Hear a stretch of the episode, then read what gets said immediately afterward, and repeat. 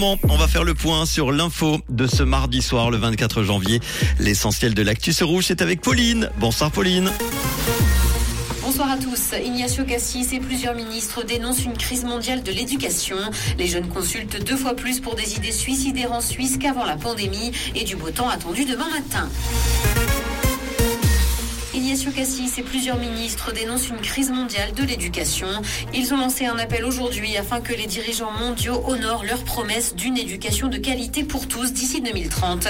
Et ce, à quelques semaines d'une réunion de haut niveau à Genève. Le fonds de l'ONU, l'éducation ne peut pas attendre, va y participer et l'objectif est d'aboutir à un financement d'un milliard et demi de dollars.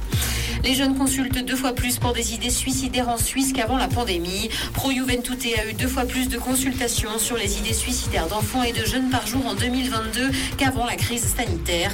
Les interventions de crise ont également augmenté et pour l'organisme d'aide à la jeunesse, la multicrise a été le déclencheur. Pandémie, crise climatique et guerre en Ukraine font donc partie des facteurs. L'an dernier, 96 armes militaires ont été perdues en Suisse. L'armée a reçu en 2022 près de 100 signalements d'armes qui avaient disparu. Une a été détruite dans un incendie et les autres semblent avoir été volées ou perdues. L'armée indique continuer à sensibiliser les militaires dans le but de réduire le nombre de pertes. Dans l'actualité internationale, des affrontements ont éclaté dans le sud de la Birmanie. Environ un millier de personnes a fui, notamment vers la Thaïlande, après des combats survenus dans le pays. La résurgence du conflit entre la junte et des groupes rebelles a donc provoqué des déplacements de population. Depuis le putsch de l'armée, plus de 2800 civils ont été tués.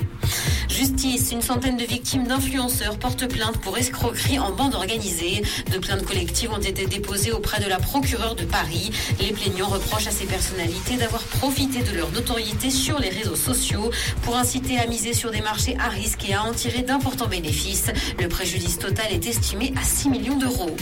Au Royaume-Uni, la famille royale va célébrer son premier mariage lesbien. Une cousine de Charles III a annoncé sur Instagram qu'elle a accepté la demande en mariage de sa compagne et ce sera donc une première pour la monarchie britannique. La future mariée âgée de 28 ans est l'une des descendantes de la princesse Marie qui était la fille de George V. La date des noces n'a quant à elle pas encore été communiquée. Du soleil accompagné de quelques nuages est attendu demain matin. Côté température, le mercure affichera moins 3 degrés à Lausanne et Carouge, ainsi que moins 1 à Genève et Gland. Bonne soirée à tous sur Rouge. C'était la météo, c'est Rouge.